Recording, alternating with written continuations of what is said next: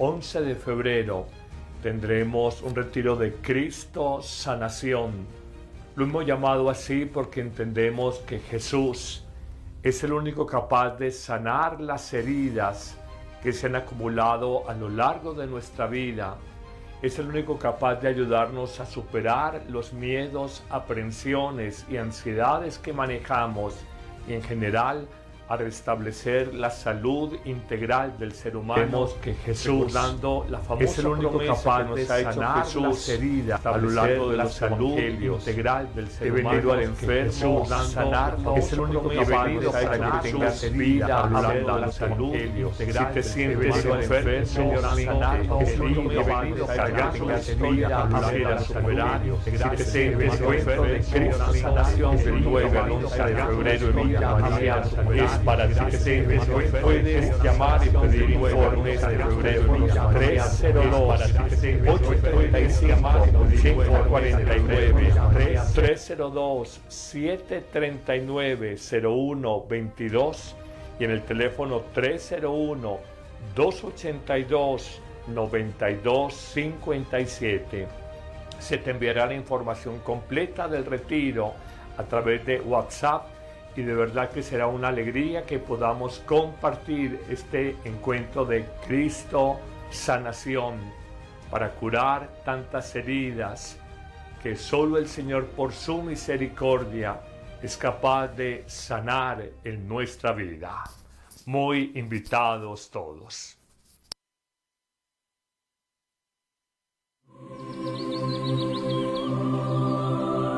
Palabra de vida. Evangelio de hoy. Padre Carlos Yepes. Del segundo libro de Samuel, capítulo 2, versículos 12b al 15, 17 al 19. En aquellos días David fue y trajo con Algazara el arca de Dios de la casa de Obededón a la ciudad de David. Cuando los portadores del arca del Señor avanzaban seis pasos, se sacrificaba un toro y un animal cebado. David iba danzando ante el Señor con todas sus fuerzas, ceñido con un efod de lino. Él y toda la casa de Israel iban subiendo el arca del Señor entre aclamaciones y al son de trompeta. Trajeron el arca del Señor y la instalaron en su lugar, en medio de la tienda que había desplegado David. David ofreció ante el Señor holocaustos y sacrificios de comunión. Cuando acabó de ofrecerlos, bendijo al pueblo en nombre del Señor del universo. Repartió a todo el pueblo, a la muchedumbre de Israel, hombres y mujeres, una torta de pan, un pastel de dátiles y un pastel de uvas pasas, tras lo cual todo el pueblo se fue, cada uno a su casa. Palabra de Dios. Te alabamos, Señor. Salmo 24. ¿Quién es ese Rey de la Gloria? Es el Señor. Portones, alcen los dinteles, que se alcen las puertas eternales. Va a entrar el Rey de la Gloria. ¿Quién es ese Rey de la Gloria? Es el Señor. ¿Quién es ese Rey de la Gloria? El Señor, héroe valeroso, el Señor, valeroso en la batalla. ¿Quién es ese Rey de la Gloria? Es el Señor. Portones, alcen los dinteles, que se alcen las puertas eternales. Va a entrar el Rey de la Gloria. ¿Quién es ese Rey de la Gloria? Es el Señor. ¿Quién es ese Rey de la Gloria? El Señor, Dios del universo. Él es el Rey de la Gloria. ¿Quién es ese Rey de la Gloria? Es el Señor.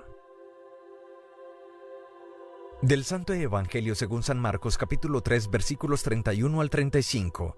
En aquel tiempo llegaron la madre de Jesús y sus hermanos, y desde fuera lo mandaron llamar. La gente que tenía sentada alrededor le dice, Mira, tu madre y tus hermanos y tus hermanas están fuera y te buscan. Él les pregunta, ¿quiénes son mi madre y mis hermanos? Y mirando a los que estaban sentados alrededor, dice, Estos son mi madre y mis hermanos, el que haga la voluntad de Dios. Ese es mi hermano y mi hermana y mi madre. Palabra del Señor. Gloria a ti, Señor Jesús. Cuando en el común de las opiniones humanas sacamos pecho y nos sentimos orgullosos por tener familiares importantes, reconocidos líderes sociales, empresariales, políticos y demás, el Evangelio de hoy, tomado del capítulo 3 de San Marcos, nos muestra quiénes son realmente los más cercanos la familia de Jesús. Esto muy a propósito de que unos espontáneos le dicen a Jesús en medio de la multitud que su madre y sus hermanos, entiéndase sus familiares, lo buscan. Y Jesús da una respuesta que en principio nos parece destemplada y hasta un poco desconcertante, cuando dice, mi madre y mi familia son aquellos que cumplen la voluntad de Dios, esos son mis hermanos y mi madre. Hoy nos preguntamos cómo ser de la familia de Jesús, esto es como estar en el corazón de Cristo, como ser del círculo más cercano del Hijo de Dios. La primera precisión que tenemos que hacer es que no basta un mero vínculo de sangre o de cercanía afectiva. Si bien en principio podemos contemplar en las relaciones humanas y sobre todo familiares este vínculo de sangre o de amistad, para Jesús hay un valor más importante. Se necesita el vínculo de la fe que forma la familia cristiana y da una sola condición para ser de la familia de Jesús, cumplir, guardar, obedecer, observar la voluntad del Padre Dios. En esta misma línea encontramos otros pasajes evangélicos. Cuando una mujer felicita a Jesús, sobre todo por su madre, y dice, dichosos los pechos que te amamantaron, que te criaron, y Jesús responde, no, mejor que los pechos que me, me amamantaron, mejor dichosos los que escuchan la palabra de Dios y la ponen en práctica. También en esa misma línea encontramos la oración del llamado Pater Noster, Padre Nuestro, cuando Jesús nos invita a todos como creyentes a orar con mucha devoción y fe esta expresión, hágase tu voluntad en la tierra como en el cielo. Y es que en el fondo Jesús vino a enseñarnos a hacer la voluntad de Dios sobre nosotros y no la voluntad nuestra, y que Dios sea un títere, una marioneta que la realice de manera casi mágica. Igualmente encontramos otro texto evangélico cuando Jesús hablando de la profunda unidad y común unión, comunión con el Padre Dios, afirmará, mi alimento es hacer la voluntad de mi Padre.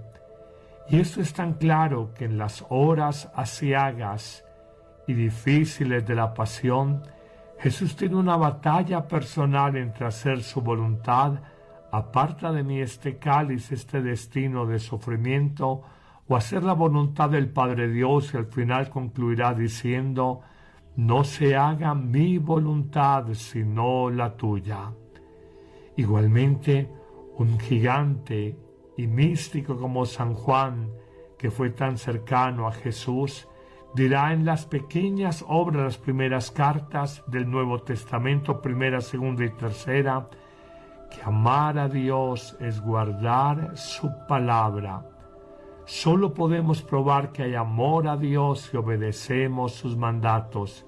Y en sentido contrario afirmará San Juan, miente, miente descarada y abiertamente quien dice que ama a Dios y no cumple sus mandatos de amor, perdón y entrega de la vida por los demás.